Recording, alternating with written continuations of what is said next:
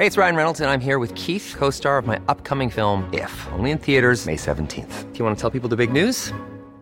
All right, I'll do. Sign up now and you'll get unlimited for $15 a month in six months of Paramount Plus Essential Plan on us. Mintmobile.com slash switch.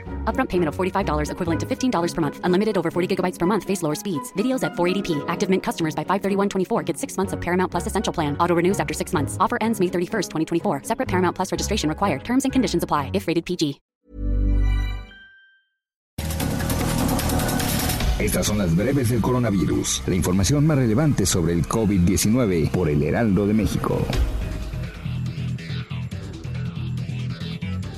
Reporte de la Secretaría de Salud Federal reveló que en México ya suman 733.717 casos confirmados de coronavirus y 76.603 decesos. A nivel internacional, el conteo de la Universidad Johns Hopkins de los Estados Unidos revela que hoy en todo el mundo hay 33.247.000 contagios y 999.000 muertes.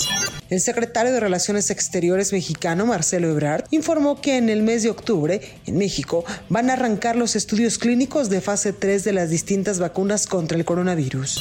El director general de la Organización Mundial de la Salud aseguró que el organismo trabaja para que los países más desfavorecidos tengan acceso a 120 millones de pruebas de diagnóstico de coronavirus rápidas y poco costosas en los próximos seis meses para ayudarles a combatir la pandemia. El gobierno británico informó que desde este lunes en Inglaterra aplican multas de hasta 10 mil libras para no cumplan con la cuarentena exigida por las autoridades tras dar positivo en COVID-19 o por haber estado en contacto con alguien con coronavirus. El Ministerio de Salud de India informó que en las últimas 24 horas registraron más de 82 mil casos nuevos de coronavirus, lo que elevó la cifra acumulada de contagios en ese país a 6 millones 74 mil casos. Y la alta comisionada de Naciones Unidas para los Derechos Humanos, Michelle Bachelet, afirmó que con la pandemia de coronavirus han quedado claras las desigualdades preexistentes en las sociedades y entre los países, las cuales se dan en ámbitos como el acceso a la salud, la educación y el trabajo. Para más información sobre el coronavirus, visita nuestra página web www.heraldodemexico.com.mx y consulta el micrositio con la cobertura especial.